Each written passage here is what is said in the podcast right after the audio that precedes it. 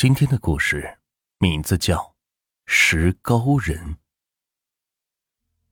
十年浩劫结束不久，百废待兴，农村原本抛弃式的一些风俗、传统行业等，都很快的恢复了起来。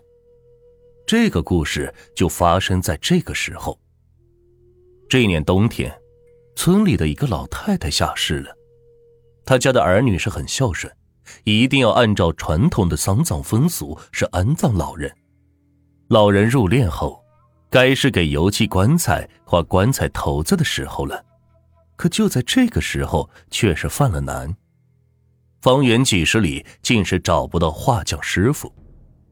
李庄唯一的一个画匠李老汉，这几年前就死了，连他自己的棺材也都是没有画。那这一下可怎么办呢？眼看着十天后就要下葬了，急得老人家的儿女们是团团转，只能自己先是把这棺材给砌了。王师傅这个时候也在这家帮忙，一看这家人是急成这样，有股想自己去做的冲动。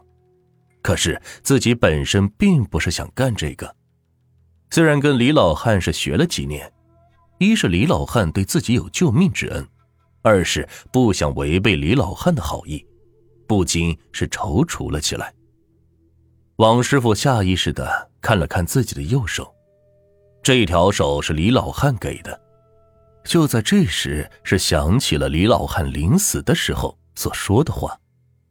李老汉临死时对他说：“如果今后这个还能再继续的话，让自己一定要干这个，希望自己的手艺是不要失传。”要不然是没有脸去见师傅了。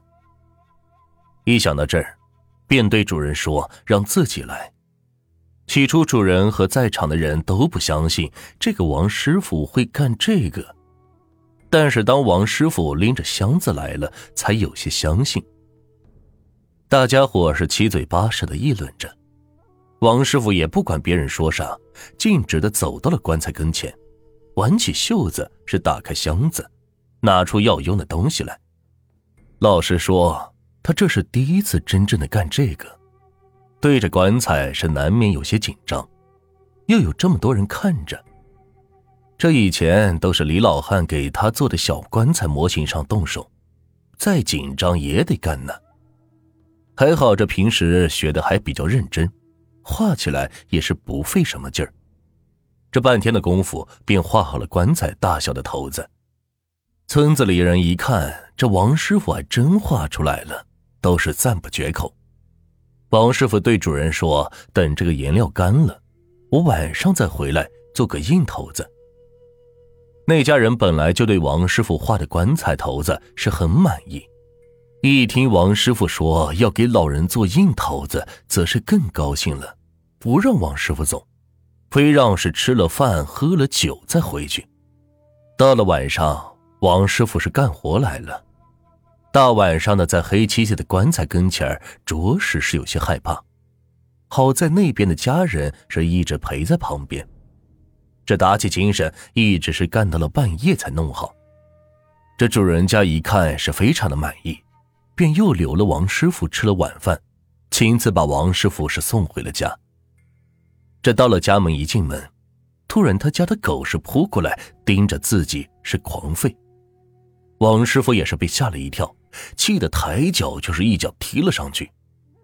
狗被踢了这一脚，却还是不后退的叫个不停。王师傅气的是大骂：“这瞎了你的狗眼，自己人都不认识了！我看你是不想活了。”这又打又骂的，是把狗赶到后院给关了起来。王师傅洗了把脸，便脱衣服上炕睡觉了。脱了衣服的时候，才发现。膝盖处有个白色指甲盖大小的圆点，便要伸手去抠掉。躺在炕上想了想白天的事，心里边是挺满足的。这过了十天，那个老太太则是下葬了。下葬的时候，王师傅也是跟着去了。但是当他看到棺材的时候，心里边是有股说不出的味道，似乎自己把什么没给做好。这村子里人看那活做的是真不赖，都对王师傅是赞不绝口。这一下子，王师傅可成了村子里的热门人物了。这村子人见了都是很客气。这百家用的人还真是不一样。老太太下葬后，过了几天，那家人提着礼物来感谢王师傅，而且还给了王师傅五块钱作为报酬。这王师傅则是很意外，自己就帮了人家一个忙，这给些礼物倒说得过去，竟然还给自己塞了五块钱。那个时候干部工资也就才二十块钱，连忙推辞是不要，可是拗不过，只好是给收了。从这之后，王师傅便重视起这个手艺来，想想自己除了种地之外，就再也没有别的收入了，自家的生活也很是窘迫，也许靠着这个可以让生活是好起来。一有空呢，就照着那本图谱是画画。在这之后，王师傅发现了两件怪事。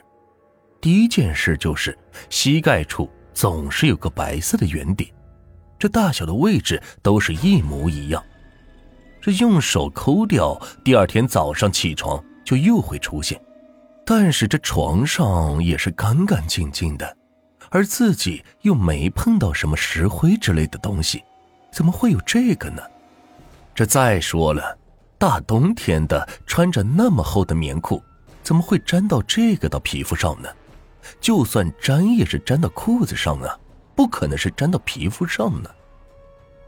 这一次两次则是说得过去，可这都快一个月了，天天都有。这第二件怪事就是，不管自家的狗还是别人家的狗，见到自己都想是扑上来就咬，气的是见到狗就想一把捏死。看见白色东西，心里就发毛。渐渐发现，只有在自己没拍掉腿上的那个白点的时候，狗才会冲着自己叫。这思前想后，就是不明白。但是可以肯定的是，狗咬的就是这个白点，而不是他本人。可是这个白点，也就像是普通的白灰粘到腿上，狗怎么又会和这个过不去呢？但是这两件事又有什么联系呢？到底是福还是祸呢？王师傅决定弄明白这件事，他得想个办法。首先，这个白点只有晚上才会粘到自己的腿上，所以他决定等老婆回娘家后，晚上是不睡觉盯着腿，看到底是怎么搞的。